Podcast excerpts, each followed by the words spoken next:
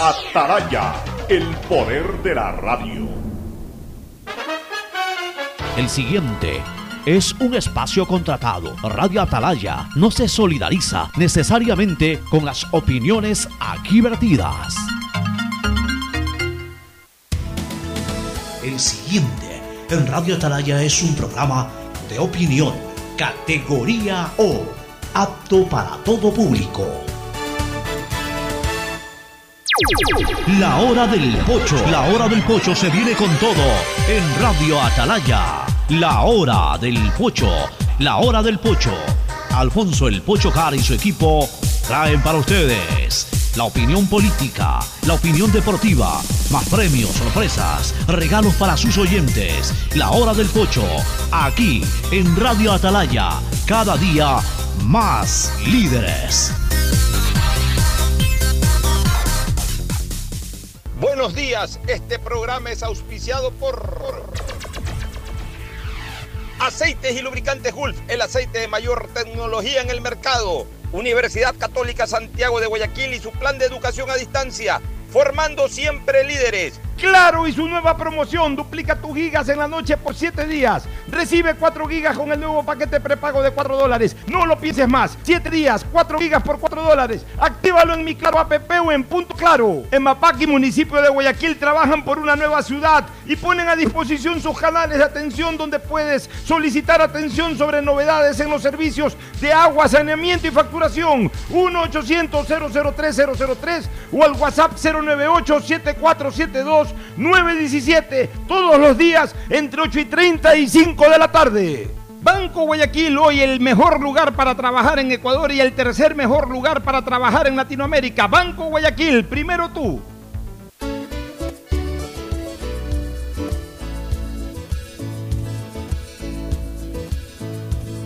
Camino sobre tu piel morena y siento tu latido.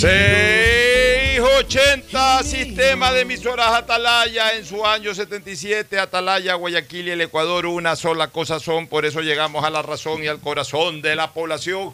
Cada día más líderes, una potencia en radio y un hombre que ha hecho historia, pero que todos los días hace presente y proyecta futuro en el Dial de los Ecuatorianos. Este es su programa matinal, La Hora del Pocho, de este 20 de septiembre del año 2021, 20 días de la Virgen Dolorosa, todos los 20 de cada mes. eh, recordamos a nuestra queridísima, amadísima Madre Dolorosa, aunque el día mayor de ella es el 20 de abril, pero es una costumbre de quienes estudiamos en planteles jesuitas recordar siempre el 20 de cada mes como el día, un día especial de recordación para nuestra querida Virgen Dolorosa del Colegio. Bueno, saludo cordial con todos. Aquí están nuestros contertulios Fernando Edmundo Flores Marín Ferfloma, Gustavo González Cabal, el cabalmente peligroso, y Cristina Yasmín Harp Andrade desde Miami, Florida. Allá anda, por allá anda ahora doña Cristina. Ya la vamos a saludar también, pero primero el saludo de Fernando Edmundo Flores Marín Ferfloma al país. Fernando, buenos días. Eh, buenos días con todos, buenos días Cristina, buenos días Gustavo, buenos días Pocho.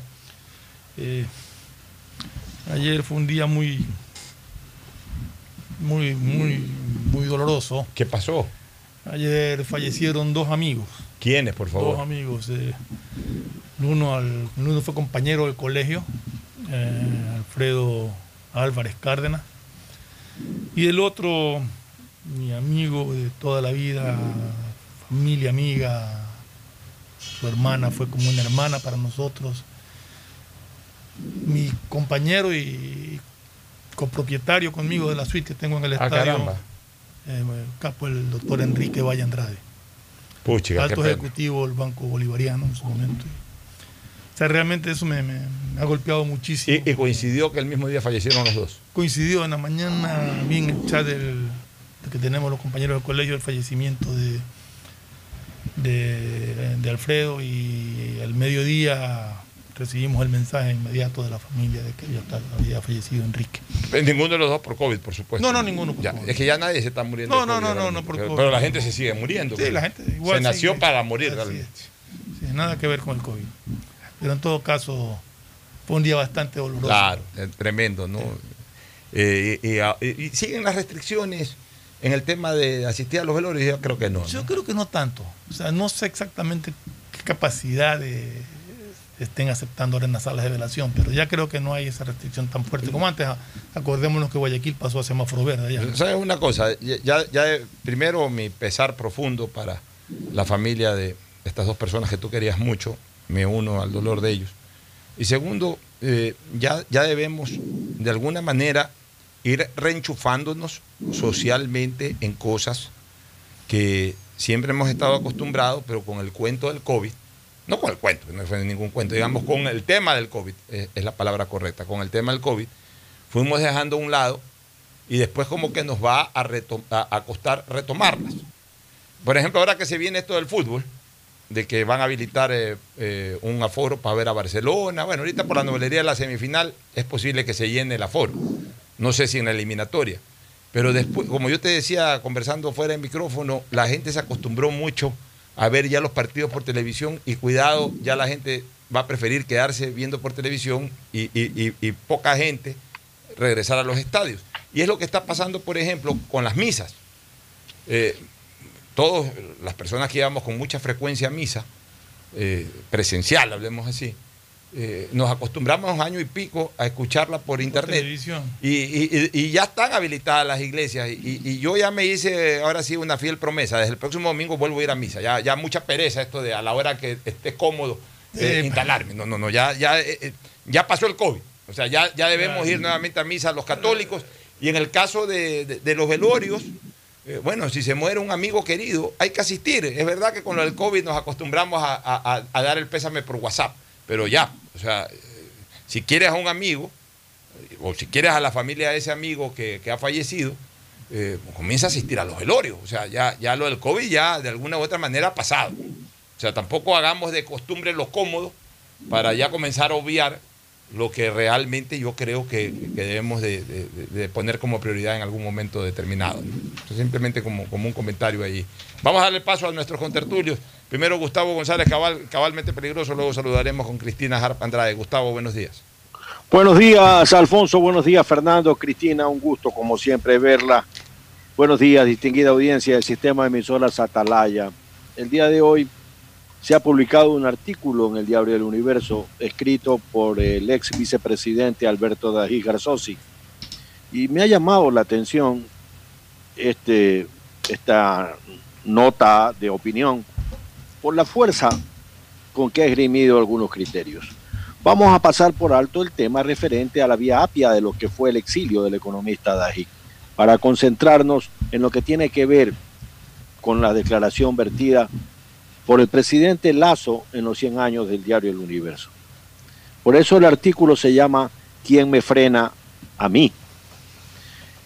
Eh, el artículo dice que el presidente Lazo en la ceremonia de los 100 años del diario El Universo, había dicho, refiriéndose a la libertad de prensa, que quien lo frena a mí, quién me frena a mí ahora que estoy aquí en el poder. Y esa es una gran verdad. Es una, una verdad que la frase del presidente Lazo, cuando dice quién me controla a mí, refleja en forma clarísima lo que un demócrata se da cuenta cuando estando en el poder entiende todo el daño que se puede hacer si no existe el contrapeso sabio, insustituible, de la libertad de expresión y de la libertad de prensa. De aquí que la frase dada por el presidente Lazo resume lo que se puede decir respecto al tema e hizo muy bien el presidente en utilizarla da a entender la profunda concepción democrática del presidente Lazo y eso es un tema que tenemos que aplaudir. Muy bien, Gustavo, ya lo vamos a analizar más en detalle. El saludo de Cristina Yasmín Harp Andrade desde los Estados Unidos, la ciudad de Miami. Cristina, buenos días. Muy buenos días a todos los oyentes de Radio Talaya. Para mí siempre es un honor y un placer poder compartir con todos ustedes. Un fuerte abrazo a la distancia a usted, don Gustavo, a mi queridísimo Fernando. Lamento muchísimo, mi más sentido pésame a usted y a las familias de esas dos personas que hoy ya no están con nosotros aquí en la tierra, pero que desde el cielo pues, siempre estarán con ustedes. Y por supuesto a ti, Alfonso. Muy bien. Entremos a... Antes de entrar a, temas, que, quiero, realmente le acabo de leer algo aquí que me llamó mucho la atención. Por supuesto. Me llamó la atención de forma positiva, porque creo que es un ejemplo palpable de lo que puede ser un ser humano cuando se lo propone, cuando tiene convicción. Clint Eastwood, Clint Eastwood, yo creo que todos sabemos quién es Clint Eastwood, regresa al cine con una película que se llama Cry Macho. Tiene 91 años, actúa y dirige esta película. Mira, En los últimos cinco años ha, creo que soltado, en los últimos cuatro años ha soltado cinco películas. Tiene 91 años y sigue trabajando y sigue activo y sigue dirigiendo y actuando. Bueno, Un ejemplo de... sí, ejemplo que yo lo viví en carne propia con mi señor padre. Mi papá fue durante muchísimos años, muchísimos años médico de sanidad internacional.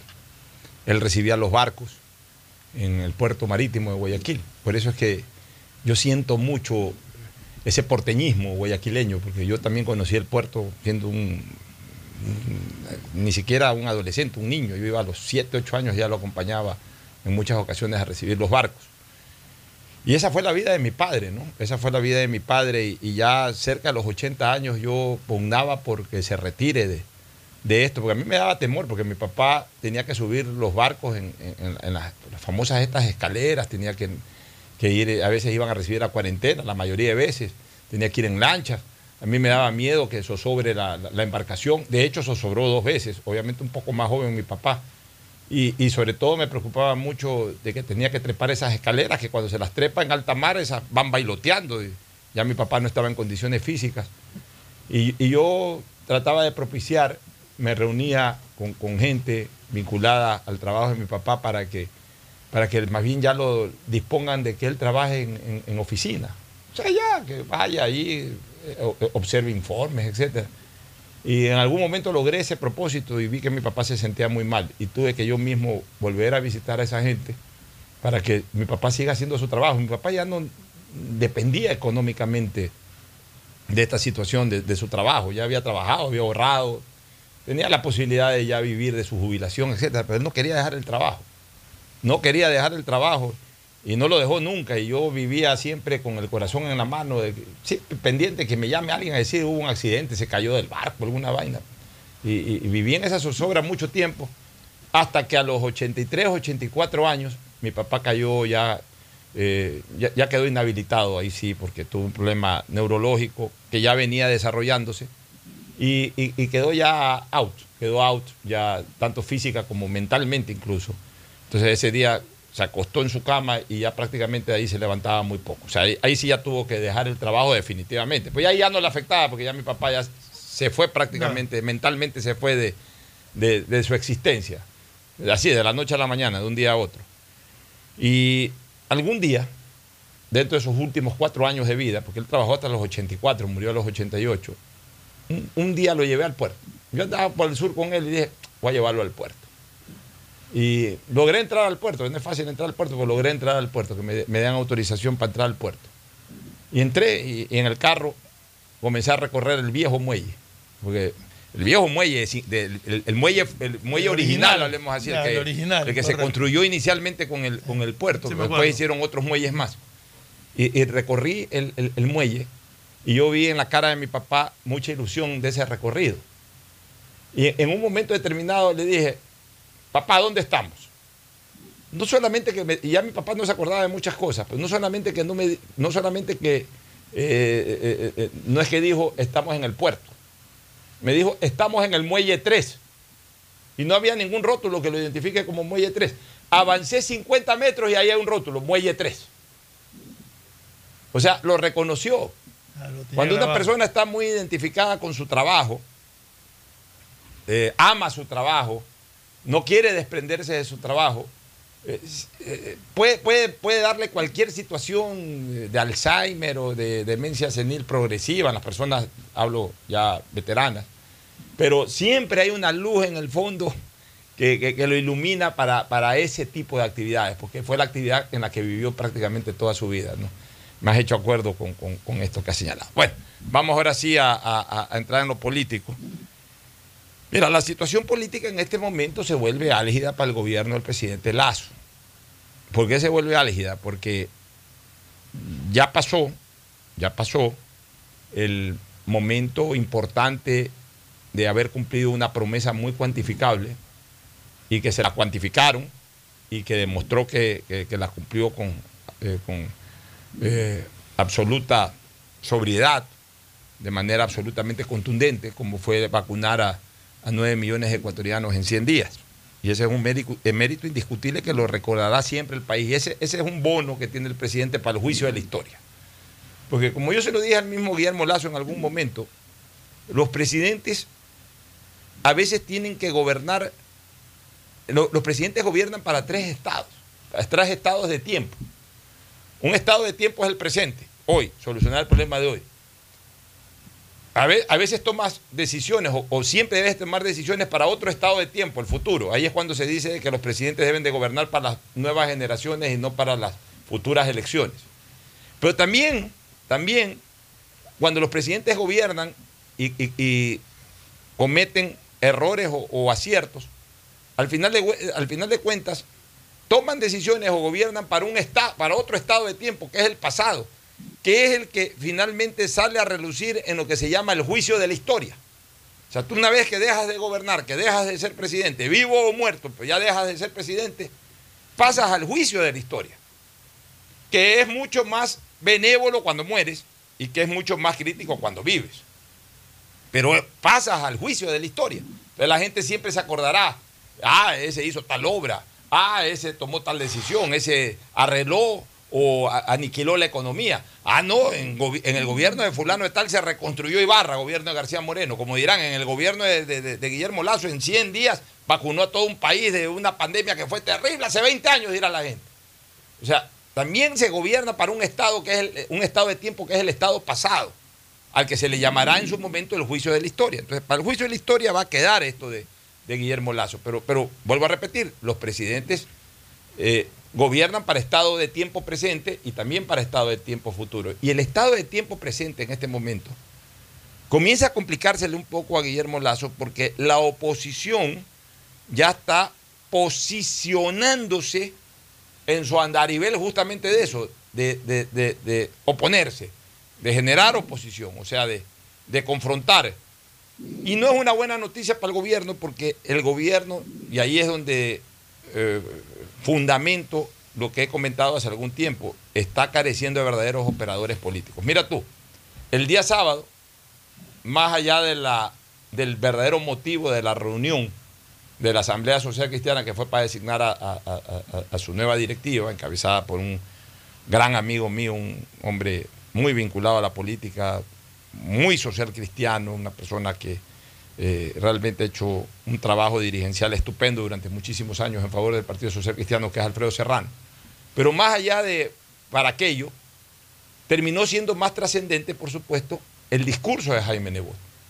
Y en ese discurso es la primera vez que Nebot habla de manera formalmente política. Formalmente política ya en el ámbito de su partido, en la asamblea de su partido, eh, ya después de los 100 días. Porque acuérdense que Nebot habló a los 8 o 10 días de la elección de asambleístas, de autoridades de la asamblea, habló básicamente para justificar el tema de la ruptura de la alianza, que lo hizo en la posta. Y ahí no habló más Nebot. Ahora ya fue una posición mucho más formal. En donde ya posicionó su, su participación personal, pero también la participación de su partido político en la oposición. Ya dijo, este es nuestro carril, este es nuestro andarivel. Nosotros ya formalmente pasamos a ser oposición del gobierno porque consideramos que el gobierno no ha cumplido planes de gobierno. O sea, ya va más allá de una situación de una ruptura porque no se apoyó una alianza, por ejemplo, dentro de eh, la designación de autoridades de la Asamblea. A eso se suma la posición también ya radical de, y ya exagerada incluso, hasta con tinte golpista, de, de ISA, que anda en ese plano desde siempre, de que hasta el primero de octubre esperan diálogos y si no, pues ahí que se atengan a las consecuencias, ya, en un plano mucho más grosero. Pero es una forma de oposición también, es una declaratoria de oposición ya que ha sido constante desde el principio, pero que ya la ha endurecido. Y tenemos también la posición de Pachacute, como Pachacute, de que eh, esa ya más con actitudes que con discursos en la Asamblea, uniéndose al correísmo, le ha dado la espalda al gobierno que lo ayudó o que ayudó a, a- a una de sus legisladoras a ser presidenta de la Asamblea. Y a eso le agregamos que también ya por lo dicho por el presidente sobre el tema de la corrupción, comienza a endurecer también su posición, su posición opositora, el correísmo. Es decir, en este momento el gobierno tiene un frente político eh, declarado en oposición demasiado abierto, que prácticamente lo está reduciendo solamente a Creo y a sus aliados. Entonces, el gobierno va a tener que, intensificar operaciones políticas que permitan tener un acercamiento con las organizaciones políticas. Porque en política, desgraciadamente, hay que tratar de tener la mejor relación posible con los frentes políticos. Es verdad que eh, eh, es, muy bueno encontrar eh, lazos con grupos sociales, con grupos profesionales, pero no se puede descartar a los grupos políticos porque los grupos políticos son los incendiarios, son los que con el discurso terminan convocando a todos esos sectores de la sociedad que de alguna u otra manera, por necesidades insatisfechas, terminan fortaleciendo más eh, al frente opositor. Entonces, ahí es cuando el Ministerio de Gobierno, en este caso la señora Vela, u otros frentes que surjan del gobierno, necesitan comenzar a interactuar con, con- las organizaciones políticas, a efectos de que estas chispas que se están encendiendo por todos lados no se conviertan en fogata y peor en incendios, este Fernando. Sí, bueno, hay que tener varias lecturas. Una, tú mencionaste a, a la CONAI y a ISA. Ellos están en un plano absolutamente intransigente no hay que tomarlos en cuenta. Te voy a decir por qué, porque tú no puedes decir que están abiertos al diálogo, pero si no aceptan sus condiciones y lo que ellos dicen, van a ser eh, relajo. Porque eso es en otra palabra lo que dice Esa- el señor eso ya son amenazadores. Así es. Ellos tienen que entender que hay un gobierno electo por el pueblo, que ellos no son gobierno, que ellos no mandan en este país. Está equivocado, equivocado, completamente, eh, señor Isa, en ese sentido. Así que lo dejo a un lado. En cuanto a lo de Jaime Nebot, no sé las lecturas que se le puedan dar. O sea, realmente he leído varias veces lo que ha manifestado el abogado Nebot. He leído muchísimas críticas de mucha gente. He leído también gente que apoya lo dicho por Jaime Nebot. Pero aquí sale un interrogante. En el momento en que envíen los proyectos de ley, o la mega ley esta que va a enviar Guillermo Lazo a la Asamblea, ¿cuál va a ser la posición de ellos? ¿Cuál es su oposición? Si ahí en esas leyes va a haber muchas de las cosas que supuestamente los llevaron a conformar una alianza para hacer gobierno, ¿se van a oponer? ¿O van a apoyar? Entonces, lo- esa es una oposición que todavía no la tengo clara. La quiero tomar como una oposición a que hasta el momento, más allá de un plan de vacunación cumplido con éxito 100%, no se siente todavía nada más de lo que se ofertó.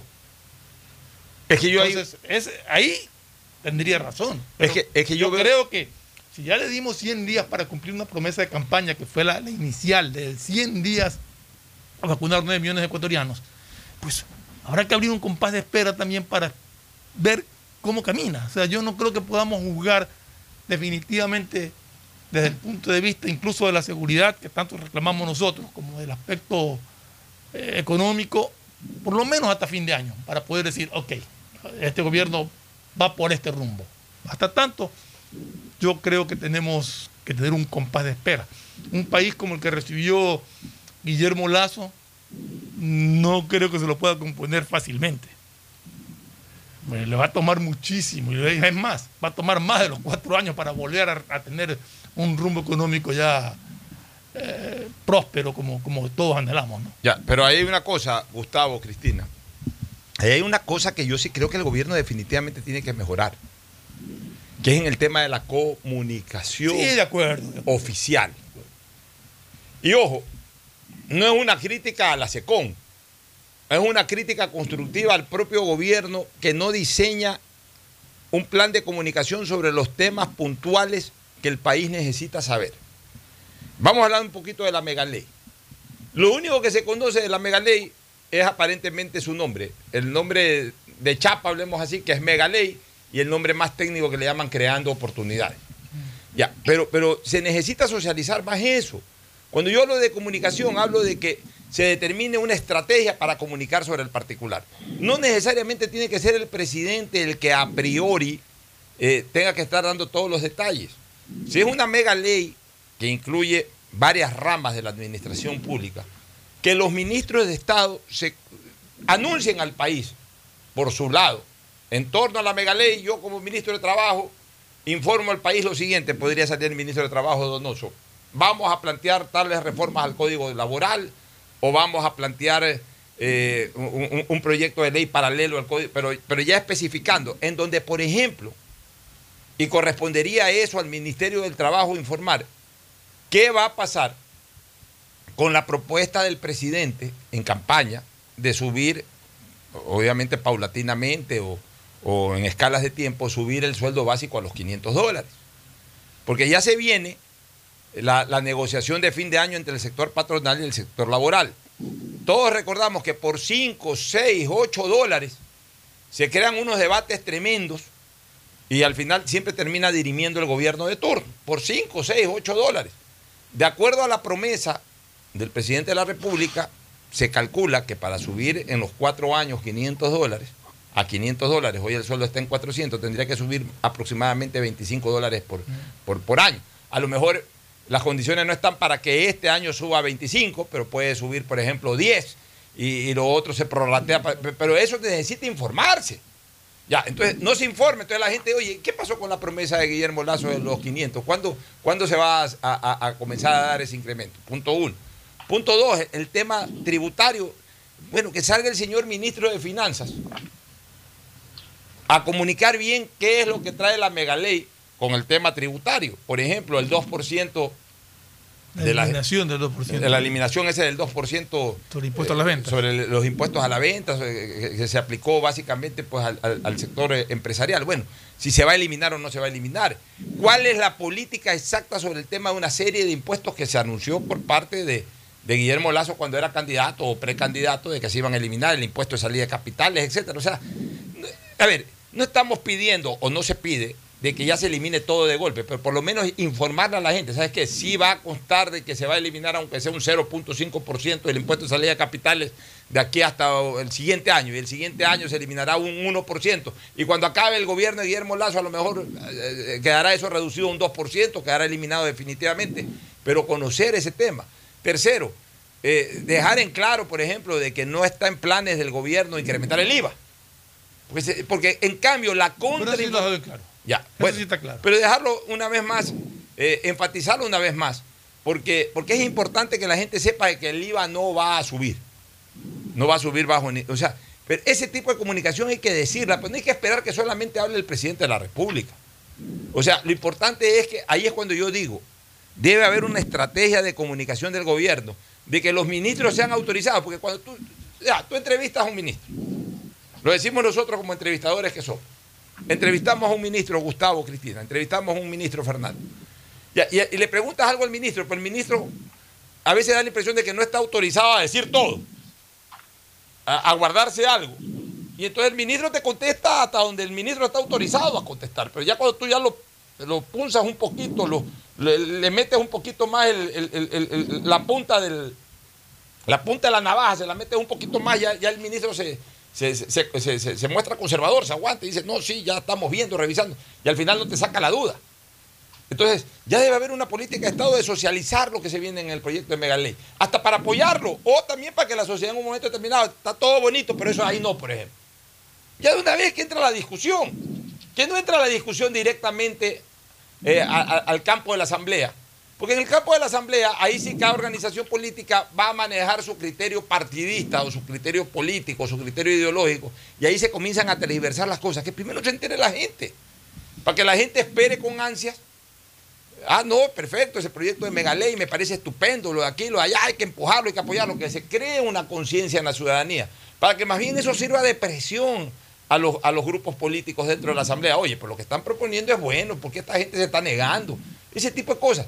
Me da la impresión de que el gobierno no está comunicando a fondo. Una cosa es que los ministros hablen en entrevistas que además no la hacen en todos los medios de comunicación, andan es buscando los canales. Porque en el fondo, los de antes, los de ahora, los de 20 años atrás, los de 14 años atrás, los de 10 años atrás son figuretes y les encanta la televisión. Pocos son los que verdaderamente acceden a entrevistas de radio. Y para hacerles una entrevista en la radio hay que estarlo buscando 20 veces. Y siempre dicen no, pero de repente uno los ve que están, están en televisión. O sea, también hay una concepción equivocada de lo que es la radio. Creen que la radio no la escucha nadie. La radio la escuchan más que la televisión. La radio tiene mucho más profundidad que la televisión. La televisión da más fama porque muestra la cara. Pero el contenido, el mensaje llega mucho más por la radio que por la televisión. En muchas ocasiones. Entonces, debe de haber, y, no todo tampoco es redes sociales, porque las redes sociales son eh, pequeños renglones en donde se trata de eh, dar un avant premier de un concepto, pero, pero no se puede desarrollar el concepto en sí. No, tiene la suficiente capacidad de convicción un, un, parrafito que se puede escribir en un Twitter o en un Instagram. Y además, por último, si ya se lo hace más largo, a la gente tampoco le gusta leer, a la gente le gusta escuchar. Esto tiene que ser debatido, o sea, tiene que haber una política de comunicación. El presidente debe reunirse con su equipo de comunicación, pero sobre todo con sus ministros, y elaborar una estrategia que le permita llegar con mensajes claros sobre ese proyecto de ley a la ciudadanía, para que la gente no comience a escuchar a Isa o no comience a escuchar a otros dirigentes políticos hablar sobre el tema. Y claro, como no se tiene un conocimiento directo de lo que el gobierno pretende, la gente le comienza a creer a los, a los dirigentes políticos que en algún momento ya se están encauzando dentro de los carriles de oposición. No sé qué opinas tú, Gustavo. Bueno, para los efectos de entender al actual gobierno, uno tiene que arrancar de sus génesis, ¿no? Cómo nació este gobierno, cómo se movilizó el electorado. Eh, y esa evaluación siempre tiene que tenerla presente los que están haciendo política hoy día. Luego se sucedieron una serie de eventos que son de conocimiento público. El presidente ha avanzado con una claridad meridiana sobre dos temas para mí fundamentales. La, el tema de la vacunación masiva que ha cumplido y tratar de cerrar lo que te decía, el tema de la seguridad externa del país, vinculada con el narconegocio. Y, y esta es una tarea que tiene, que está cometiendo y realizándola con mucha celeridad en la parte internacional. Pero allí le falta un boquete, como decíamos, un portillo que tiene que taparlo. Se trata de las aduanas del Ecuador. O sea, no es posible que nosotros exportemos y que cada exportación se haga un control aleatorio sobre lo que sale.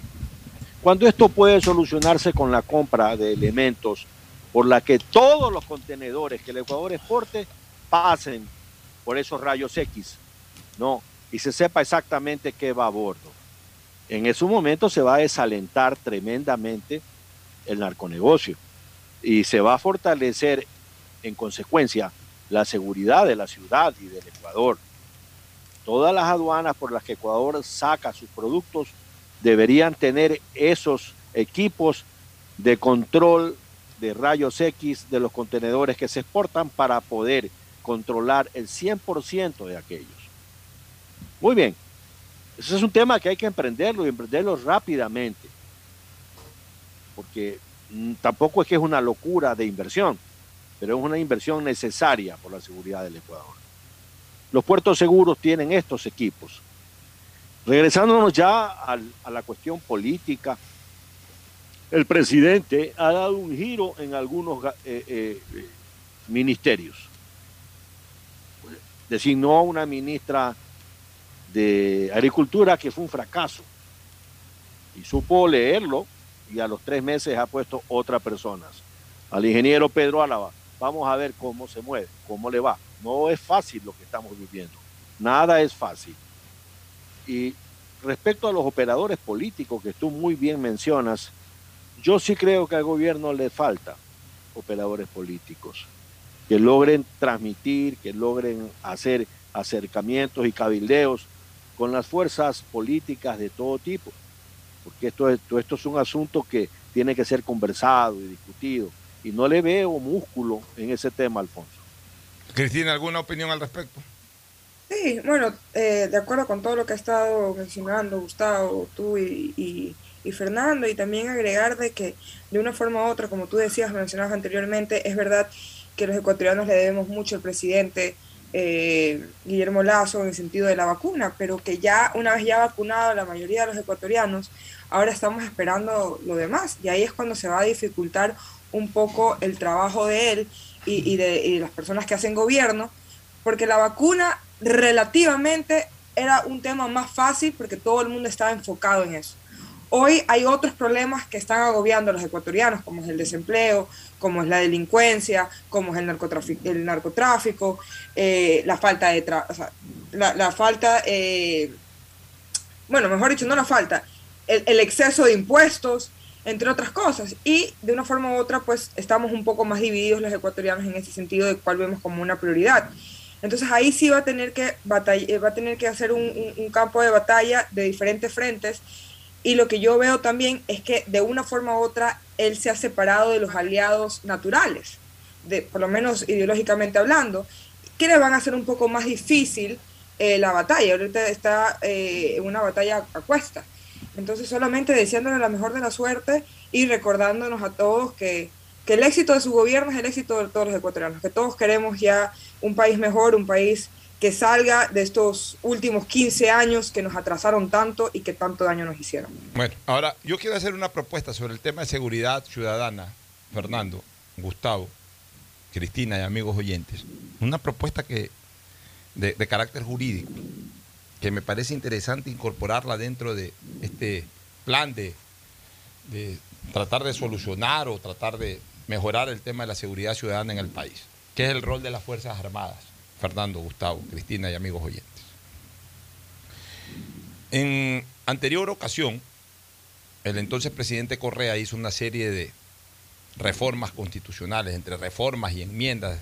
Eran reformas, pues las hizo pasar por enmiendas, lo que sea, y ni siquiera aprobadas por la Asamblea, sino directamente por la Corte Constitucional, en donde hablaba de la reelección inmediata, una serie de adefesios para prolongar eh, eh, en el poder eh, la influencia del socialismo del siglo XXI, pero siempre dijimos que hubo una sola de esas enmiendas o reformas, que nunca quedaron claras si fueron reformas o enmiendas, en la que sí participábamos todos, que era el hecho de incorporar el rol de las Fuerzas Armadas a la seguridad interna del país.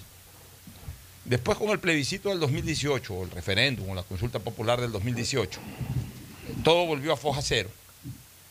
Y, digamos, todas esas enmiendas o reformas quedaron en nada y volvimos al estatus inicial. Por tanto, dentro de ese estatus inicial, ese estatus constitucional inicial, está el hecho de que las Fuerzas Armadas eh, tienen un rol solamente para custodiar la seguridad externa del país, es decir, de la relación de agresiones externas hacia, nuestro territorio, agresiones que vengan de fuera de nuestra frontera hacia el interior de la misma. Muy bien, entonces, ¿yo qué quiero plantear, este, Fernando? Que sin cambiar el rol constitucional de las Fuerzas Armadas, se le pide una interpretación pues, a la Corte Constitucional, que es tan identificada con interpretar constitucionalmente, incluso contra preceptos literalmente establecidos. Lo hemos visto con el tema de, de, del matrimonio, lo hemos visto con el tema incluso del aborto y otras cosas más. O sea, han, han, aplicado una interpretación sobre lo literal, sobre el tenor literal de la Constitución. Bueno, entonces que interpretan ahora un tema que, que me parece bastante lógico. Si el rol de las Fuerzas Armadas es custodiar la seguridad del Ecuador de agresiones externas, de agresiones externas, tenemos que de alguna manera interpretar esto acorde a los nuevos escenarios. Porque esos eran los viejos escenarios, Gustavo. Los viejos escenarios, Fernando. ¿Cuáles eran esos viejos escenarios? Tenemos nuestras fronteras diseñadas o determinadas en un mapa. Ponemos gente ahí a custodiar para que no se nos meta Perú. Para que de repente en el norte nunca se nos meta Colombia. Para que de repente por el mar nunca se nos meta a Chile o cualquier otro país. Para eso tenemos una marina, para eso protegemos nuestro cielo, para eso protegemos eh, eh, eh, nuestra, nuestra tierra. Ok, muy bien, perfecto. Después firmamos la paz con los peruanos Y hoy en el mundo definitivamente no hay ningún tipo de, por lo menos en nuestra región, y yo creo que en el mundo en general, quizás exceptuando el Medio Oriente que sigue siendo conflictivo en ese sentido, que tú no sabes en qué momento se le meten a, a un territorio los iraquíes o los iraníes, que ya ha ocurrido. Bueno, exceptuando el Medio Oriente, que es el único lugar en el mundo en donde sí todavía pueden existir este tipo de conflictos, en el resto del mundo ya nadie va a invadir a nadie. Nadie va a invadir, ningún vecino se va a meter en territorio de nadie. Ya eso está muy protegido en política internacional y ya los países están claros de que eso no se puede, nadie va a invadir a nadie. Se acabó el espíritu hitleriano, se acabó definitivamente, ya eso no existe. Entonces, si eso no existe, bueno, ok, los militares quedaban para resguardar nuestras fronteras de que no se metan los guerrilleros colombianos o en su momento los guerrilleros peruanos. Perfecto, ya. Siempre van a haber guerrilleros. Cuando han querido meterse, se metieron, como el famoso negro este, ¿cómo se llama? El malhadado, este criminal que nos mató a los periodistas, guacho. Ya. O como se metió Reyes. O como se metió Reyes. Cuando han querido meterse, se han metido y punto. Ya. Entonces, ahorita lo que, lo que habría que hacer una consulta a la, a la Corte Constitucional es si el narcotráfico está comprobado, eh, se ha metido al Ecuador, está inmerso en el Ecuador a través de una influencia internacional. Porque no es que el narcotráfico es genuino del Ecuador, no es que es originario del Ecuador, no es que son unos grupitos ahí que están sembrando droga por ahí, no. Ya está comprobado de que los, los carteles locales responden a conexiones internacionales. Es decir, si ya el narcotráfico, que es una agresión externa a la que hoy hemos recibido, está, ha incursionado en el Ecuador y, está ejerciendo dominio en el territorio ecuatoriano en contra de la seguridad ciudadana, ¿por qué nuestras Fuerzas Armadas no pueden actuar directamente sin necesidad de orden expresa, en este caso del Poder Ejecutivo? O sea, sino que como, su, como lo es su función y su rol dentro de la constitución política del Estado, actuar en defensa de agresiones externas. El narcotráfico internacional está generando una agresión externa al Ecuador. Por tanto, las Fuerzas Armadas deberían estar autorizadas en su rol constitucional de actuar en contra de ello. O sea, no importa el sitio, o sea, no, no, pensemos que la agresión externa se tiene que limitar a, los, a las trincheras de frontera. Ya el enemigo se metió, es como que si retrotrayéramos en el tiempo y los peruanos estuvieran metidos en Guayaquil, en Quito, pues las Fuerzas Armadas tienen que actuar en Guayaquil y en Quito para sacar a los peruanos. Pues. En este caso, para actuar en garantía de la seguridad ciudadana del país, sin necesidad de que haya una posición eh, expresa del Ejecutivo para que temporalmente participen las Fuerzas Armadas. Ya debería de ser una actuación perenne en ese sentido. O sea, el militar no, no tiene que estar propenso, si vamos al rol constitucional, a detener al Casalta en el, a, detener al Casalta en el semáforo. Pero sí debería de tener una acción mucho más directa en temas vinculados al narcotráfico porque se originan de una agresión externa que va en relación al rol constitucional que tienen las Fuerzas Armadas. Entonces, yo sí creo que debería de haber una consulta sobre ese tema a la Corte Constitucional, para que la Corte Constitucional se pronuncie. Y, y de repente a través de un dictamen vinculante de la Corte Constitucional, permitir a las Fuerzas Armadas que tengan una participación mucho más directa en el control de la seguridad ciudadana interna, que se origina de una agresión o de una influencia externa. ¿Cuál es tu opinión sobre este tema, Fernando? Y luego para escuchar las otras opiniones. No, o sea, definitivamente yo creo que todos los ecuatorianos estamos deseosos y aspiramos a que las Fuerzas Armadas colaboren con la Policía Nacional en el control de, de la delincuencia, sobre todo en el control de todas estas bandas de narcotraficantes que, tienen que tienen azotado al país y que producto de eso la mayoría de los sicariatos que son ajustes de cuentas entre bandas pero que lamentablemente pueden cobrar víctimas inocentes porque no respetan nada, disparan donde hay mujeres, donde hay niños inocentes que no tienen nada que ver en, en ese ajuste de cuenta de ellos. Eh, es válido lo que tú dices, o sea, yo creo que la Corte Constitucional puede interpretar precisamente que Ecuador está siendo víctima de una amenaza exterior. Los carteles son conocidos, que hay carteles mexicanos que están actuando acá en el Ecuador. Y además eh, yo creo que, que más allá de lo que se diga de que tienen que cuidarnos de agresiones externas, cuando el país ya vive una situación de convulsión como, la actual. He visto este fin de semana no sé cuántos sicariatos, ejecuciones en plena calle. Yo sí creo que es obligación moral y cívica de las Fuerzas Armadas intervenir. Tiene que ver, como tú dices, una interpretación constitucional. No sé si el presidente Lazo haga una enmienda al estilo de las que hizo Rafael Correa para permitir esto. O simplemente solicitar O una interpretación de la Corte Constitucional. Exacto. Y que se vistan de Y- patriotas por los señores de la Corte y De una Constitucional. vez incluirlo, si va a ser una, una consulta popular, pues incluir en la consulta popular eh, al pueblo si es que quiere que las Fuerzas Armadas ayuden en el control de la delincuencia y del narcotráfico. Gustavo, ¿algún criterio al respecto? Bueno, yo creo que la constitución actual es muy clara respecto a varios temas que hemos hablado acá. Eh, si bien es cierto, cambió la constitución del 98, donde había una cuádruple función, a establecer unas disfunciones parecidas, porque mantiene la constitución eh, la- el monopolio de la fuerza de nuestras Fuerzas Armadas respecto a toda agresión externa pero también interna. Y al mismo tiempo, la Constitución nombra a las Fuerzas Armadas garantes de todos los derechos de todos los ecuatorianos. Esto realmente es una novedad absoluta, porque en teoría las Fuerzas Armadas tienen el deber de garantizarme eh, todos los derechos que yo tengo dentro del, del Ecuador. Y es un campo muy amplio. Pero también la Constitución dice que cuando la Policía Nacional se encuentre rebasada por hechos violentos, puede actuar en consecuencia las Fuerzas Armadas de Ecuador.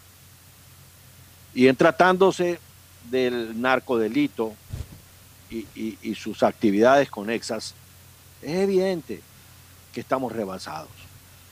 Es evidente que por consecuencia de los, los sucesos ya antes analizados en otras horas de este programa, hemos llegado a un vórtice social, delincuencial, muy complicado. Se está resolviendo, ya lo, volvemos a, decir, se está resolviendo tratando de cortar la cabeza de la serpiente, cerrando las fronteras con radares y haciendo las cosas que deben hacerse con una ley de derribo. Y como decíamos con el tema de los contenedores que se exportan en el Ecuador, del Ecuador hacia hacia el mundo, que tiene que hacerse eso en cualquier momento. Pero la, participación de Fuerzas Armadas en el control del delito es una cosa que ya se está dando. Por ejemplo, en el mar territorial, en nuestra zona económica exclusiva, eh, el departamento o el, grupo del comando de guardacostas ha cumplido y cumple una acción importante, no solamente en auxilio de la gente de mar, sino en la interdicción de naves que llevan mercaderías sujetas a fiscalización. Y en las fronteras eh, se está cumpliendo la labor de no permitir el ingreso de, absolutamente ninguna otra función. El, el tema está en que las Fuerzas Armadas están controlando en las calles y carreteras el transporte ilegal de municiones, de armamento, y ha sido siempre una gran preocupación el, el hecho de querer confundir las labores de que las Fuerzas Armadas tengan que hacer un patrullaje policial, cuando no están preparados para eso, no tienen el armamento adecuado para eso. Sin embargo, su presencia en el día de hoy es importante, se necesita eh, verlos en las calles, en, las, en los caminos, eh, en las carreteras del Ecuador. ¿No? Es tranquilizador cuando uno ve operativos encabezados por las Fuerzas Armadas. Y en, en esa línea yo entiendo, por lo que he podido conversar con el ministro de Defensa, que el compromiso de Fuerzas Armadas en el cumplimiento del ejercicio constitucional respecto a garantizar el derecho a la seguridad de cada ecuatoriano, pues se va a cumplir y con esos efectos están participando con la Policía Nacional en algunos temas como ya hemos visto eh, que se está dando, Alfonso. Cristina, ¿algún punto de vista al respecto? Sí, que no, lo que tú mencionas es correcto. La, la, Fuerza Armada debería, por supuesto, estar ayudando conjuntamente a la policía, porque hoy la guerra la estamos viviendo en el territorio nacional. Y como mencionaba Fernando, no es solamente con ecuatorianos, sino que ya lamentablemente eh, es, estas lacras han venido desde, desde el exterior y ya tienen sus raíces puestas en el Ecuador. Y el problema es que una vez que ellos cogen territorio, es muy difícil sacarlos.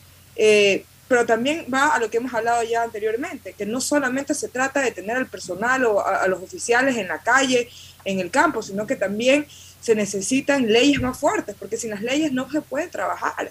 No, no se puede acabar con tanta delincuencia, con tanta violencia que está, está en el Ecuador. Entonces es un trabajo que se tiene que realizar eh, de diferentes eh, bandas, de diferentes lados, de diferentes ángulos, de diferentes perspectivas, para poder así encontrar una estrategia que dé eh, que acabe con este cáncer que de una forma u otra está matando a, los ecuatorianos.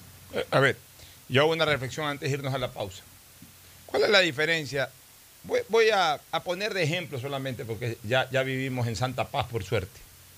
Pero ¿cuál es la diferencia de que se nos metan los peruanos con uniforme del ejército peruano y obviamente siendo peruanos los que se nos meten a la ciudad de Guayaquil o a la ciudad de Quito? a que se nos metan los carteles del narcotráfico con gente ecuatoriana y también de otros países, que son los que se han convertido en capos de, de, de, del narcotráfico local. ¿Cuál es la diferencia de que tengan uniforme o no tengan uniforme? Si igual se están adueñando de un territorio de una manera ilegal. Porque cuando un país... Y violenta. Y, y, y además violenta.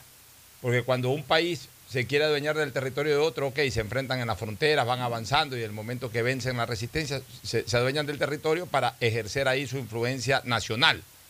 En este caso, están haciendo exactamente lo mismo para ejercer su influencia comercial, pero a la larga prácticamente se están montando pseudo gobiernos, pseudo gobiernos paralelos al gran gobierno nacional, pues, al gobierno legalmente constituido, estos mini gobiernos eh, del narcotráfico, los barrios de las ciudades están divididas en, pequeños estados, en donde impera la ley del más fuerte, del violento, del dueño del territorio, que a costa de bala y de muerte eh, ejerce supremacía sobre cualquier adversario que se le pueda presentar. Entonces, ¿cuál, cuál, ¿cuál, es la diferencia? No hay ninguna diferencia. No hay ninguna diferencia de que sean soldados formalmente eh, establecidos de otro país o sean estos soldados ilegalmente constituidos de carteles extranjeros. O sea, hay una agresión externa y las fuerzas, las fuerzas Armadas están justamente para defender al país. Ese es el rol constitucional. Por eso que a mí sí me gustaría que haya una interpretación en ese sentido de la Corte Constitucional sobre los alcances de, de, la participación de Fuerzas Armadas en este momento en el control de la seguridad ciudadana. Porque se sigue pensando de, lo que, de que lo que se está viviendo es una estructura ordinaria de la delincuencia, cuando estamos cansados de repetir de que desde hace rato estamos soportando una estructura absolutamente extraordinaria del AMPA. Y mientras no hagamos conciencia de eso, estamos jodidos. Nos vamos a una pausa, retornamos con algo más de política luego de, o antes de entrar ya al segmento deportivo. Pausa y volvemos. El siguiente es un espacio publicitario apto para todo público. Oye, Pati, ¿cómo era esta casa cuando eras niño? Uf, era muy diferente. Por ejemplo, este baño no existía. Antes teníamos letrinas y no pasaba agua por una tubería como esta. ¡Wow! EMAPAC y la Alcaldía de Guayaquil están cambiando la vida de los guayaquileños por medio de la construcción del Sistema Integral de Tratamiento de Aguas Residuales. El Plan de Universalización del Alcantarillado Sanitario incorpora conexión intradomiciliaria y plantas de tratamiento, haciendo todo por un ambiente más sano y saludable. Alcaldía de Guayaquil y EMAPAC. Juntos por una nueva ciudad. ¿Un iPhone nuevo? Claro que yes. ¿Más gigas en tu plan? Claro que yes. Solo en Claro aprovecha y lleva tu nuevo iPhone 12 o 12 mini con descuento que viene con 30 gigas gratis para tu plan. Cómpralos en los centros de atención a clientes o en claro.com.es. Con Claro, Tú puedes más. Revisa más información, condiciones y vigencia de la promoción en claro.com.es. En Banco Bolivariano vamos contigo en cada paso, apoyándote desde el primer día para que logres lo que quieres a lo largo de tu vida. Desde alcanzar todo lo que sueñas hasta cumplir esa meta por la que tanto has trabajado, porque estás viviendo solo el principio de algo más grande. Juntos, nada nos detiene. Banco Bolivariano, contigo. Detrás de cada profesional hay una gran historia. Aprende, experimenta y crea la tuya. Estudia a distancia en la Universidad Católica Santiago de Guayaquil. Contamos con las carreras de marketing, administración de empresa, emprendimiento e innovación social, turismo, contabilidad y auditoría, trabajo social y derecho.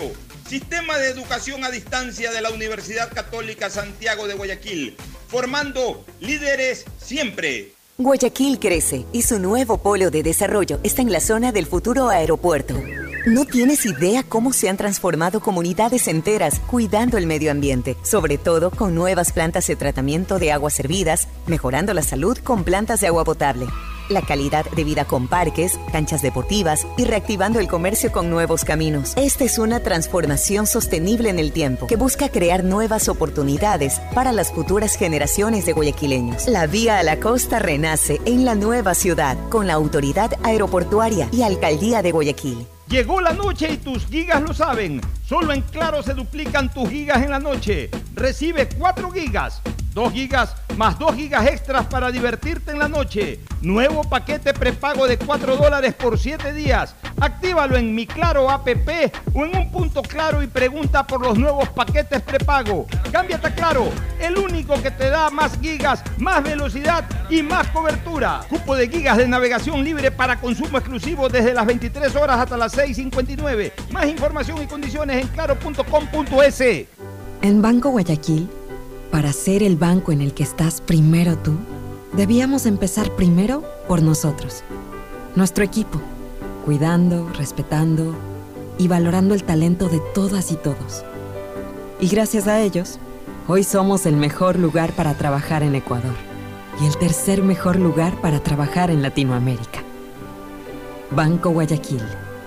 Primero tú.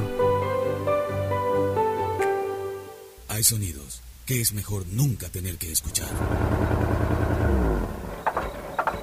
Porque cada motor es diferente. Desde hace 104 años, Lubricantes Cool mantiene la más alta tecnología y calidad en línea de aceites para motores a diésel y gasolina. Está hecho con una fórmula especial para dar excelente protección a todo tipo de motores, evitando el desgaste prematuro de pistones, anillos y árbol de levas, ayudando a mantener limpio el motor y libre de depósitos que se forman por las altas o bajas temperaturas. Dele a su motor lo que se merece. Lubricantes Gulf, la más alta tecnología en lubricación. 104 años preservando la vida de su motor. Lubricantes Gulf. Gulf es más lubricante.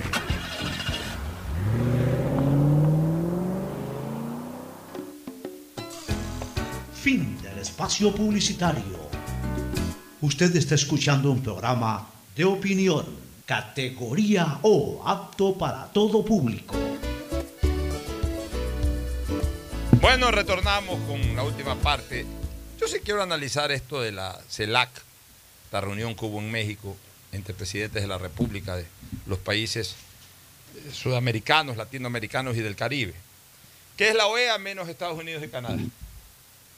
De ahí de México hasta Chile, Brasil también está ahí incorporado en la CELAC. Brasil no estuvo, tengo entendido, en la reunión. No sé si no estuvo, no sé si no sea parte de la CELAC. Este, este organismo se, se fundó en el año 2011, supuestamente iba a tener una fuerza paralela a la OEA, pues no ha sido tal. Han tenido tres sesiones en 11 Sí. años. Termina siendo lo que generalmente eh, son estas cumbres, son verdaderos picnics en donde lo único que se recuerda al final de cuentas es la foto entre los mandatarios. Y bueno, hubo intervenciones muy lucidas, como la del presidente Lazo, como la del presidente de Uruguay y la de Paraguay, en torno a democracia y a condenar gobiernos antidemocráticos como el de Nicaragua, el de Cuba y especialmente el de Venezuela. Pero a mí me ha quedado un sinsabor terrible. Y voy a decir con absoluta justicia y objetividad lo que pienso. El gran ganador de esta reunión de la CELAC fue el señor Nicolás Maduro Moro. ¿Y por qué fue el gran ganador? Ah, le dijeron Vela Verde, Lazo fue fuerte, el uruguayo y el paraguayo ya fueron hasta descarnados contra este sujeto. Todo podrá ser. Pues el señor lo recibieron como presidente de Venezuela. Y el señor ahí fue, le habrán dicho cualquier cosa, esa gente es caradura, todos estos dictadores son caraduras, ya están acostumbrados a recibir eh, eh, todo el palo del mundo y que venga del mundo. Ellos con tal de gobernar su país y mantener el poder en su país, les importa un bledo lo que diga el mundo entero. Son caraduras. Pues esos son dictadores, pues son caraduras. Entonces, ¿por qué yo digo que es el gran ganador Nicolás Maduro Moro? Porque logró su propósito, ir como presidente y ser reconocido al permitírsele hablar y al permitírsele participar en esa reunión, ser reconocido por quienes, o por los países, más que por quienes, por los países, que en su momento ya desconocieron su calidad de presidente para atribuirle esa función, aunque sea teóricamente, al señor Guaidó, incluyendo Ecuador en el gobierno del presidente Lenín Moreno y otros países más, Colombia, etc. Entonces, ¿a cuenta de qué el señor Maduro fue a participar en esa reunión? Ah, porque el anfitrión es de la misma línea. Está bien. O sea, no, ningún otro presidente podía prohibirle la entrada al país porque obviamente quien gobierna un país es el presidente de ese país, y si el presidente de ese país lo invita y quiere estar presente, perfecto. ningún presidente puede decir, señor, usted no entra a esta sala. Pero sí los presidentes pudieron haber dicho, a ver, ¿qué hace aquí el señor Maduro si el señor Maduro no es presidente? No, que sí es presidente, ok. En este momento me paro y me voy. Hasta que el señor Maduro no abandone esta sala, yo no participo en ninguna reunión. Y si hacían eso los 10, 15, 20 presidentes de la región, que en su momento desconocieron a Maduro, le hubiesen generado el peor de los desaires, hubiese acabado en nada esa, esa reunión de la CELAC. Igual no acaba en nada si se tomen fotos al final de la misma. Pero le, era la oportunidad de darle una lección moral y política a este sujeto. Entonces, si no fueron capaces de desconocerlo, ¿qué van a ser capaces los países de la región de sacarlo del poder a este sujeto, a este tirano llamado Nicolás Maduro Moro? Y mucho menos al de Nicaragua y peor al de Cuba. O sea, al final de cuentas terminaron siendo los ganadores porque de angas o de manga fueron reconocidos como presidentes. Yo te diría que eh, eh, tienes razón en parte, pero justamente en los discursos, y especialmente en el del presidente uruguayo, desconocen su calidad de presidente y lo tratan como, como lo que es un dictador. Eh, Quizás, como tú dices, debieron de haber dicho, mientras él esté presente, nosotros nos retiramos, pero posiblemente lo hubieran hecho tres, cuatro presidentes, no más. Bueno, pero dejaban la constancia. Pero en todo de caso, quienes están con ese, e, esa línea política. En todo caso, lo que sí le dejaron fue la puerta abierta para que el dictador sur del oeste, y después, siguiendo el mismo camino, lo hizo Díaz Canel, invitaban a, los presidentes de Uruguay, básicamente, a, reunirse para tratar de democracia, para conversar temas de democracia de sus países, de democracia. Cara dura, ¿no? Cara dura. Entonces no les importa lo que les digan. Hubiese sido fabuloso un desaire. Miren, en ese sentido, cuando recién estalló lo de Guaidó, debes de recordar, eh, eh, en, esa época, la famosa cumbre de Lima, que no sé si existe o ya no. ¿Te acuerdas que había una reunión en Lima y le prohibieron la entrada? Le dijeron, no entras. Y no entró, o sea, no fue invitado siquiera. Bueno, ahora no podían hacer eso porque, porque el presidente de México es aliado, entre comillas, político de estos majaderos. Pero bien pudieron los otros presidentes, ah, ok, va a venir Maduro, está bien, déjalo que entre. En el momento que entre, nos paramos todos y nos vamos. Y fracasó esta cuestión, fracasó. Si al final de cuentas más importante es dar un golpe de esos, de desprecio a este tipo de gobernantes, que el reunirse y tomarse una foto. O sea, yo, yo pienso que verdaderamente esta es la demostración clara de que los países de la región finalmente nunca se terminaron de comprometer a fondo con el tema de la lucha por los cauces democráticos, ni de Nicaragua, ni de Venezuela, ni de Cuba.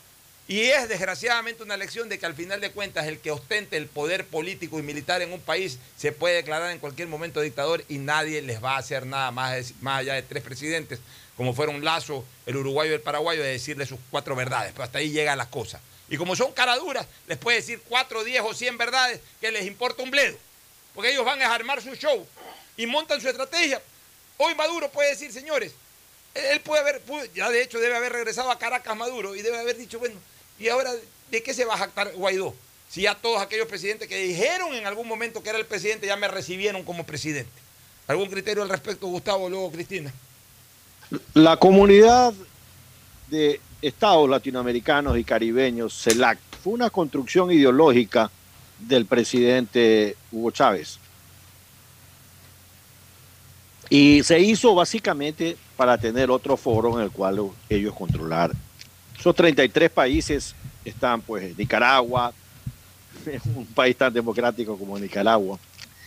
Y, está básicamente los pequeños países del Caribe a quienes Venezuela los surte de un petróleo a un precio diferenciado, ¿no? a un precio subvencionado, a un precio especial.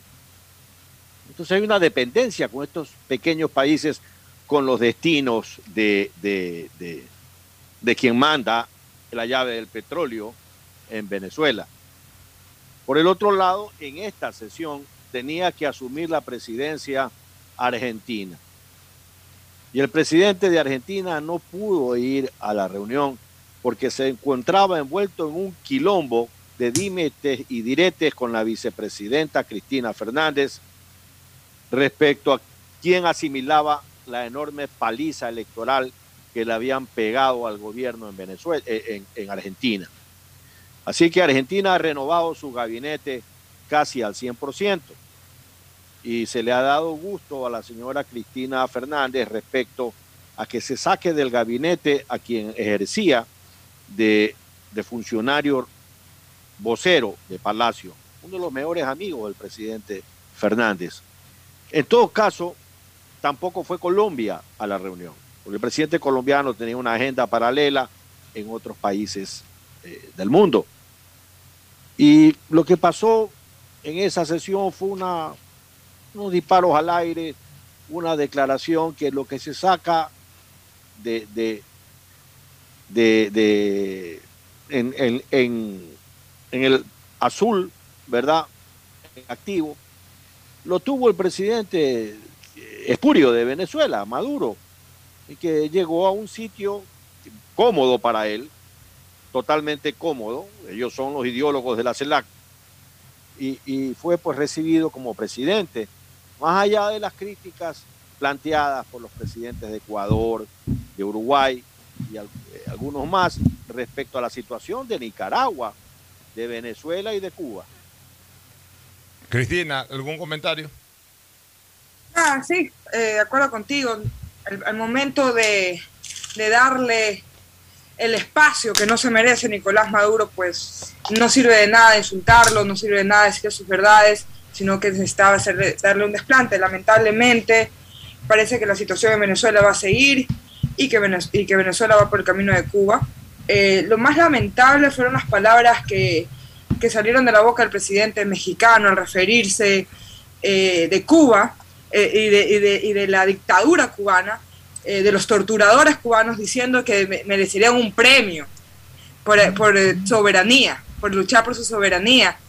Entonces, de verdad, eh, asistir a un evento así, donde se, se hable de esa manera de, estas, de estos delincuentes, pues simplemente nos deja un sabor amargo a la boca a las personas que creemos en la democracia, que creemos en las libertades y que queremos un mejor futuro para nuestros hermanos latinoamericanos. A los presidentes les encanta el picnic, la foto de, de fin de cumbre, les encanta salir ahí alineados.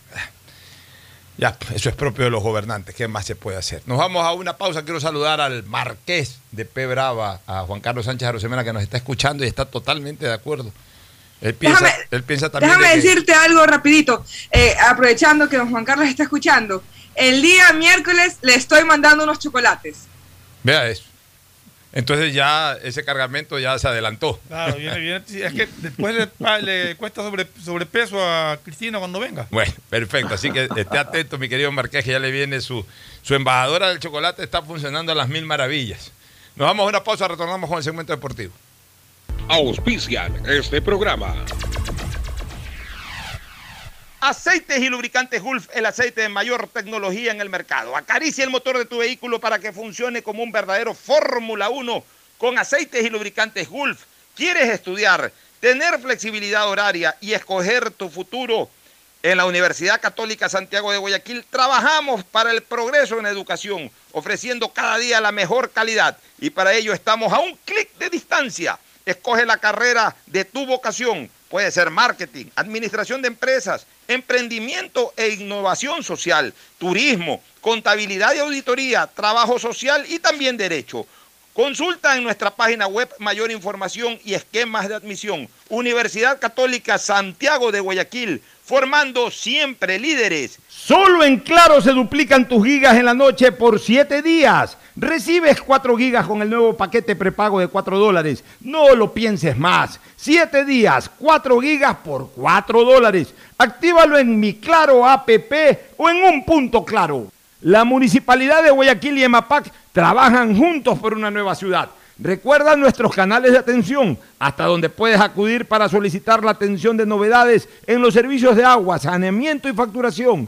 Llama al 1-800-003-003, 1-800-003-003 o al WhatsApp 098 74 72 917 098 74 72 917 de lunes a domingo y desde las 8 y 30 hasta las 17 horas. Municipio de Guayaquil y Emapac, trabajando juntos por una nueva ciudad. Para ser el banco en el que estás primero tú, debíamos empezar por nosotros, nuestro equipo. Gracias a ellos, hoy somos el mejor lugar para trabajar en Ecuador y el tercer mejor lugar para trabajar en Latinoamérica. Banco Guayaquil, primero tú. Estamos en la hora del pocho. En la hora del pocho presentamos Deportes. Muy bien, ya está con nosotros, con su voz incomparable e inconfundible. Agustín Filomentor llevará Morillo por cortesía de Pollos a la Brasa Barcelona. Sí, iremos de apoyo a la Brasa Barcelona esta semana. Definitivamente no hay mucha cosa alrededor de Barcelona. Pues Barcelona, el único que ganó. Porque los equipos del Guayas no pudieron ganar, lamentablemente. Sí, esta vez le tocó a Barcelona ganar, MLE perdió con las completas, 9 de No pudo, octubre, de octubre tampoco. 9 de octubre empató 1 a 1 y en el caso de Guayaquil City perdió, con 2 a 0 con Orense. El gol de liga que fue en los últimos minutos. Sí. El gol de liga de. de Quito ayer. No, no, no, fue de penal comenzando el segundo Ah, tiempo. comenzando el segundo tiempo. ¿Cuál- ¿Cuál fue que se definió? El Barcelona definió el último minuto, en la última jugada del partido prácticamente. Barcelona sí. Oye, qué, qué bien que anda Mastriani, ¿no? Mira, A ver, a ver, pero seamos, seamos claros. O sea, en esa jugada del gol, del, del gol del triunfo del Barcelona, para mí, el mérito exclusivo es de Garcés. Sí. Garcés es el hombre. que- Ya, por eso yo creo- A Graciani, eh, perdón, este, Mastriani ya la empujó. Pero Por la, eso- la barrida pero de Garcés para no dar por perdida una pelota que normalmente Se la va. dejan pasar. Esa es la demostración clara de que Barcelona debería de pensar en jugar con dupla, con doble punta. Garcés y Mastriani. ¿Por qué? Porque Barcelona, a ver, la gente habla de sistemas tácticos, pero, pero no analiza las características de los sistemas tácticos. Para jugar con, con- un solo punta, tú necesitas tener volantes que tengan mucha llegada y mucho gol. Ahí justifica que tengas un, un- solo jugador de punta. Pues si tú no tienes volantes que, que- que- hagan goles, si tú no tienes volantes que hagan goles en, cantidades importantes, entonces tener un solo delantero es prácticamente sacrificar tu fuerza ofensiva. Para jugar con, con- con- con un, un punta y cinco volantes, tú necesitas tener un promedio de no menos de 7 a 8 goles por cada volante. Por lo menos de 4 de los 5 volantes. Tener un promedio de entre 7 y 8 goles. Ponle 7 goles como bajo cada uno de esos volantes. Los volantes de Barcelona no tienen gol. Emanuel Martínez juega muy bien todo lo que tú quieras, para hace rato que no hace goles. O, hace muy- o ha hecho muy pocos goles. El Quito Díaz eh, que, a, que a mi criterio ha bajado mucho su nivel y su influencia de juego. Sigue siendo un jugador importante, interesante, referente.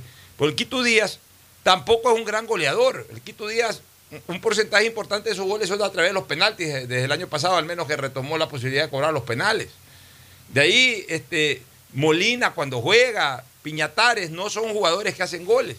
Este, más bien este negro López sí ha hecho sus golcitos por ahí. Ayer, eh, el, el sábado abrió la cuenta.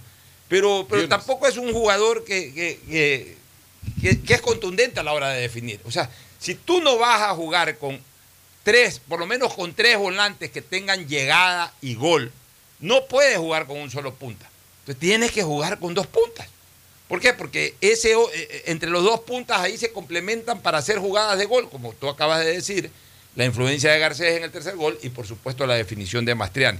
Pero ¿por qué yo quería ponderar a Mastriani? Porque a pesar de haber jugado casi todo el partido como delantero único, mira tú, provocó todas las acciones que debe provocar un centro delantero. Un cabezazo de él en el palo. Después otro cabezazo de él la sacó un jugador de la raya.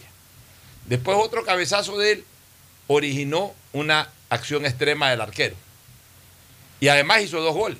Y dos goles de nueve. El primer gol es un golazo porque yo no sé cómo la pesca, cómo la, la ajusta la pelota para meterla de manera precisa. Lo- y, el segundo lo- gol de oportunista, ese 100%. gol lo importante o lo llamativo es que con la misma pierna que domina, remata. Exactamente, o sea, en el primer gol. Realmente la, la actuación de Mastriani es muy convincente y sin duda hoy es el 9 titular, pero yo sí creo que el profesor Bustos, no sé si para el partido de Río de Janeiro, pero por lo menos para el partido de, de- de Guayaquil con Flamengo, dependiendo también Pero del resultado en Río. Y de aquí en adelante, los partidos de campeonato nacional, él debe de reflexionar sobre si que conviene jugar con doble punta o mantener este esquema de 4-5-1 que a mi criterio, por la falta de gol de los volantes en esta temporada, ha hecho que Barcelona merme mucho en ofensivo. Ahora sí, vamos con el partido de Melec, este, Fernando. El partido que Melec dos veces lo tuvo adelante en el marcador. Y falló Sí, una sí. cantidad de Fue un tiros en el poste. partido realmente, te diría que emotivo, fue un buen partido. Eh, Buen- buen se toque, abrió el marcador con un autogol increíble de la Monza Ordóñez, realmente A Eso sí dices. Fue hasta... No le perdona Pero, ya, pero ahí, hay que, ahí hay que analizar una cosa. Eh, eh, La responsabilidad no es solamente del VAC. El VAC a mi criterio. No, no, de acuerdo. El yo arquero sale el arquero, el pelota- se abrió por gusto. Una o sea, pelota que estaba controlada por el, completamente por- dominada, por sí. el VAC. O sea, Sí, sí, sí, sí. ahí me parece que le faltó concentración a Gavarini. Sí, Gavarini estaba hacia, se hizo hacia un lado, no sé por qué. y- O sea, él quería ir a buscar una pelota que. una que- cosa que- rarísima porque realmente está un balón totalmente controlado por El técnico por le reclamaba liga a Gavarín. Y Gavarini se hizo a un lado, yo no sé cuál fue el motivo que lo llevó a correrse un poco hacia un costado y bueno. Pero fue un partido reñido, brusco, hubo momentos de acciones muy, muy fuertes y que creo, creo que Melec mereció más. Creo que Melec jugó y mereció más. Eh, tuvo dos remates en los postes, uno de, de Rojas y el otro que fue en el horizontal, que fue una media chilena. Y en de- la esquina también, De. Mejía que, Hubiese terminado en gol y ese sí del termi- final. Sí, sí, sí. Y, y- y para, para mala suerte de Melec, para fortuna de Liga, no hubo nadie que aproveche el rebote en ninguno de los dos casos para empujarla, pero, pero fue un partido que, que, que, que- Oye, que pero dejó yo- ver que, que Melec tiene con qué. Lamentablemente ya son cinco puntos de diferencia que complican Sí, bastante a. Bueno, pero a ver, yo quiero Independiente, aunque Independiente tiene que jugar con los dos que lo siguen. Pero en casa, creo, con Independiente. Con MLE en casa. Sí, pero sí, pero tiene que jugar con los dos Así que igual. igual puede pasar cualquier cosa. Ahora, yo quiero hacer un paréntesis ahí, porque la verdad es que los técnicos a veces ha- hablan tonterías. O sea, mira, yo he sentido que se está perdiendo mucho la. eh, eh, se, está, se, se está echando al traste mucho los códigos deontológicos dentro del fútbol. De los técnicos hablar de los rivales o insinuar temas sobre los rivales. O los árbitros siempre. No, lo de los árbitros, por último, eso es una queja de Los siempre. árbitros es un capítulo Ya, aparte. pero- Pésimo los arbitrajes. Ya. Vi, Sí, vi pero- cosas desastrosas. Sí, en el pero necesitan asistencia, el necesitan más asistencia, eso ya lo hemos dicho y lo vamos a reiterar ahora. Pero mira, ayer escuché al técnico de Liga, pues, no pude ver el partido de Melé, vine con ánimo de la playa a ver el partido de Melé, pero la verdad me quedé dormido. Dulce sueño. Sí, pero me desperté y luego del partido y estuve viendo el resumen que presentó Gol TV. Y ahí ponen en el segmento de la palabra los testimonios de los mejores jugadores y de los técnicos. El, el técnico en liga, qué, qué inapropiado en su discurso. Eh, dando a entender pues que, que- que Liga fue el merecedor del triunfo, está bien, si él considera que, est- que es merecedor del triunfo, está bien que digan que es merecedor del triunfo, pero lo que no puede decir es que dos goles que regalamos nosotros, sí, el primero fue un error, pero el segundo gol fue un gol de mérito del Emelec. Claro. Sí, entonces dos goles, dos goles infantiles dice que regalamos. Y por último- Entonces digamos que Melec también regaló dos goles por dejar abandonada su banda. así es. Y segundo, que fue lo que menos me gustó todavía, de que eh, el partido siempre estuvo dominado y que aparte de esos dos goles infantiles nada más, cuando hubo dos tiros en el palo. Y O sea, Eso ¿sabe qué? demuestra la mediocridad de ciertos No, técnicos, eso ¿no? demuestra de que ellos quieren vender su concepto de que son los non plus ultra y que el resto no existe. Y- Perdóname. Qué lástima que se pierda es- esos verdad. códigos a deontológicos raíz, dentro del a fútbol. raíz del, del penal que, Que sí fue pena. ¿Sí fue penal o no? Porque había No, sí El agarrón es fuera del área. Pero ¿eh? se le mantuvo dentro del área. terminar de la- la- sí, sí. Lo que yo no alcanzo a ver es si lo mantuvo dentro No, del área. lo no, si lo mantuvo. dentro del área es pena. No, lo mantuvo, lo mantuvo. Tomas sí, ayer mostraron Ah, la ya, polémica ok, y lo sí, mantuvo. sí, si lo sostuvo. Él tenía que haberlo soltado, claro, ya no tenía- lo pudo agarrar, ya suéltalo. Porque, Porque, si el- no es pena. porque el agarrón inicial es fuera del área, claramente. No, no, el agarrón fue fuera del área, pero mantuvo el agarrón Lo mantuvo dentro del área, entonces sí era pena. Es pena. Pero por, por eso no ni siquiera he mencionado esa jugada. Más bien, eh, se- de en otras en las jugadas fuertes que fue. No me gustó en general el arbitraje de Zambrano. No por el penal, sino que no me gustó. con ese resultado. Pero a raíz del penal, Emelec fue el dueño del, del partido. Lo tenía ringonado. Inclusive Sí. hasta, metido hasta completamente en liga, o sea. Llegaba hasta la media cancha. Exacto. Bueno, Entonces, mira que lo, no lo- sé de dónde sale este señor con ese. Sí, con ese es ridículo. No, lo del arbitraje, mira, lo leía Ricardo, a tu hijo, que Sí, sí, era muy o es muy crítico de ese árbitro y que tenía dudas sobre ese árbitro, que- reconoció que Sí, el problema, no hubo problemas de arbitraje realmente. No, no, no, más, más que nada me. Cuando Liga ganó, pero no me gustó la declaración del director técnico, porque sabes que ahora resulta que el rival nunca tiene méritos. No, eso ya es típico de los técnicos. Pero está mal eso, y, y yo siempre me he quejado de esa falta de respeto de los directores técnicos contra los rivales, en términos generales. El técnico de de- está criticado El también. él arbitraje de, señor Congo, un desastre. Eso dice que Un Congo- desastre por él y por los auxiliares. Los de Macará Primer gol de, de 9 de octubre, la pelota salió no menos de 30 centímetros, totalmente afuera. fuera, y Y, centran Ya, y, y, de- convierten y- y gol. pasó una jugada similar hubo en el un partido de penal- Cuenca Barcelona. Y hubo un penal clarísimo. Más allá de que pitó dos, pero hubo un penal clarísimo en primer tiempo a favor de Macará contra este Eso chico Aaron que Rodríguez, que va, no lo va pitó. a ser reclamado Ahora, no entiendo, no entiendo un Twitter que ahí sí partido tengo que decirlo con absoluta honestidad, no entiendo un Twitter que puso Dalo Bucarán reclamando el arbitraje, más bien las decisiones arbitrales Porque le pitó dos penales, imagino. pero que fueron dos penales, Pero claro. penales, Pero de Y, y- y más bien penales. terminaron ayudando con, entre comillas, ayudando con el primer gol, que Sí. la pelota salió. Pero mira, salió. eh, lo mismo pasó en el partido Barcelona Deportivo Cuenca, una jugada del Cuenca que la pelota no salió, en cambio la, la- Sí. la determinaron La- que pero salió. la- la salida, sí. Si no hay VAR, yo insisto en mi tesis. Si no hay VAR, no ya, el- el- el- hoy ya no alcanzan los Leisman y un árbitro. Así es, Pongan 4 y 5, el, el- el- el juez 4, el, el- el asistente cuarto y el asistente, o en este caso el asistente de 3 y el asistente 4, pónganlo eh, lo que se conocía hasta hace poco como juez de área. Pero ya, ya, Ya, no ya juez de línea, sino imperioso, juez de área. Ya es imperioso que haya el VAR en el fútbol Ya, pero si no hay VAR, eh, eh, Fernando, por temas económicos o por temas de instalación o lo que sea, vuelvo a repetir, cuatro ojos más ayudan. pues. Claro, eso, eso pueden darse cuenta. si Pueden la darse cuenta si la no pelota sale o no Lógico. sale. O sea, tampoco se le puede tirar toda la responsabilidad a un juez de línea. Hoy el fútbol es mucho más rápido que antes. También hay que reconocer, el juez de línea no estaba mal ubicado en, la pelota esa de 9 de octubre que, que- que- que salió. Que, Pero eh, estaba, pero el estaba, comienzo yo dije, ya, esa pero, ya, salió, pero- que la repetición pero es se que- nota ya, pero el, juez de línea estaba cubierto por el jugador de Macará que estaba marcando. Entonces no- tampoco puede con absoluta precisión. O sea, nosotros la vemos con precisión porque No, no tenemos estaba la- mal ubicado, ya, es real. eh, pero nosotros la vemos con precisión porque tenemos la cámara que le enfoca ahí, hace la paralización y todo. No le podemos meter tampoco la culpa y no podemos decir que todo es error. O sea, también eh, los árbitros necesitan más auxilio. Si no podemos darle el auxilio tecnológico, demos un auxilio físico. Que, que se incorporen el, el- el- el- el asistente 3 y el asistente 4, que sean los asistentes de área, para que ayuden a ver penales, para que ayuden a ver pelotas que salen, para que ayuden a ver pelotas que entran o no. El Mira, clarísimo y no lo pitas. Mira, otro error garrafal. No le dieron un gol a Muchurruna. O no, le terminaron dando el gol por suerte a Muchurruna. Una pelota que entró y que Gabriel Ceballos la cogió de adentro. Pero que se discutió, pero ahí al final No, pues se, ya- ya pasó. se la jugó el árbitro y dijo que fue gol y fue gol. Aquí el tema Pero es ahí que- se necesita tener un es juez que asistente en el área. Hay errores que inciden en el, en el resultado de un partido y esto es lo malo, eso es lo grave. Que hay errores que no inciden, pero hay otros que sí. Bueno, en todo caso, la tabla de posiciones La tabla de queda. posiciones ahora queda pues con Independiente 19 puntos, MLE 14, Liga de Quito 14. Emelec tiene mejor gol promedio por el segundo. City, Emelec tiene podría más. haber ¿Y estado ¿Cuánto mejor. tiene Emelec en, en gol promedio? Eh, ¿No lo tienes a la mano? Emelec tiene... eh, desde- Claro, Emelec es segundo por gol promedio, por gol claro, diferencia. es segundo por diferencia, ¿no? Bueno, en todo caso, la tabla de posiciones está ahí con un grupo que. que- Barcelona que- está de séptimo. Bueno, pero está con 12 puntos a 12 dos del, segundo, y, y compartiendo ese puntaje con otros, con otros equipos, ¿no?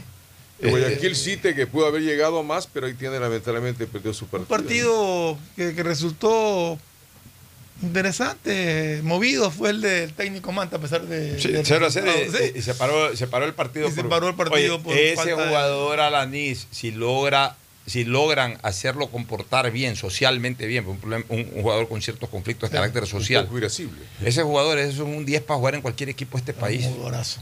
Mira, este, Independiente puntero con 19, tiene 5 encima del MLE, que es bastante. Sí, Pero de ahí ya está en la pelea liga con 14, MLE con 14, Guayaquil. City con 13 se quedó, 9 de octubre 12, Católica 12 y Barcelona 12. O sea, Barcelona sigo pensando que no tiene mayores posibilidades, pero como Pero no hemos venido señalando, tiene que tratar de sumar la mayor cantidad posible y por Y la ahí... próxima fecha juega Emelec con Católica. Así es, ahí ganando y viendo cómo los demás pierden, en algún momento podría estar cerca, ¿no?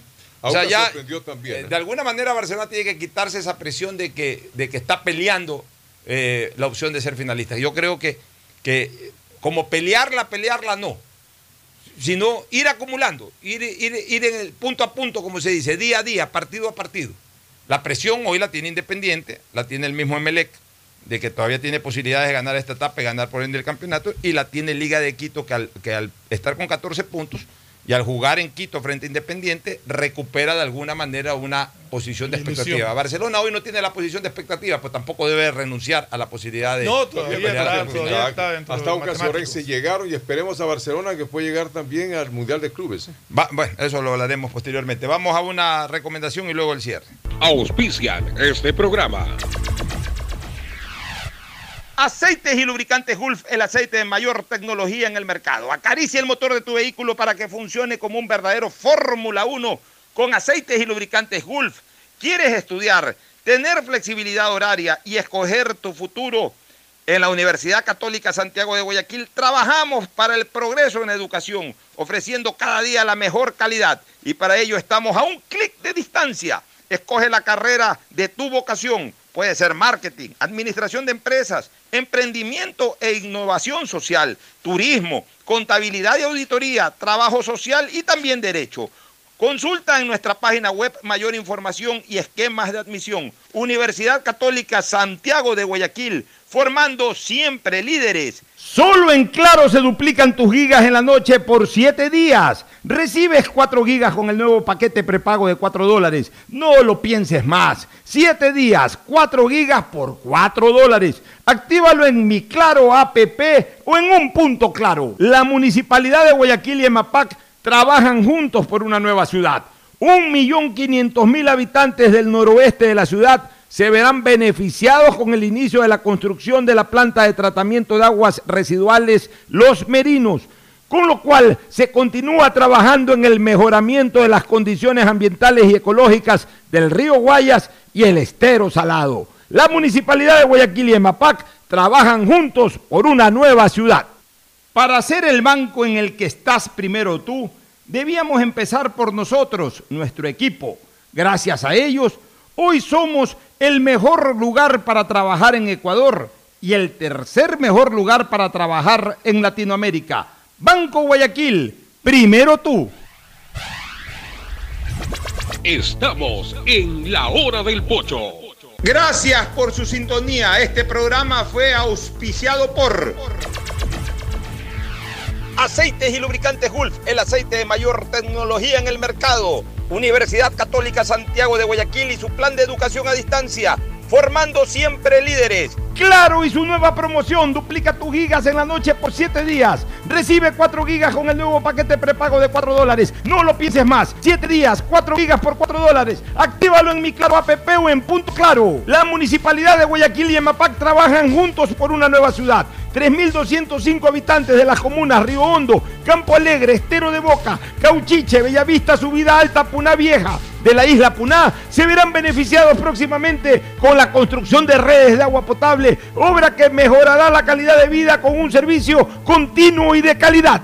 Banco Guayaquil, hoy el mejor lugar para trabajar en Ecuador y el tercer mejor lugar para trabajar en Latinoamérica. Banco Guayaquil, primero tú. Este fue un espacio contratado. Radio Atalaya no se solidariza necesariamente con las opiniones aquí vertidas. Atalaya, noticias, deportes y opinión. El siguiente en Radio Atalaya es un programa informativo, categoría I, apto para todo público. El sistema de emisoras Atalaya, más de seis décadas al servicio de la democracia en el país, presenta Noticias, opinión y deportes. Noticias, opinión y deportes. Noticias de actualidad. Opinión certera y razonada. Deportes, al estilo inconfundible de Radio Atalaya. Ahora se inicia un completo compendio de lo que sucedió en Guayaquil, Ecuador y el mundo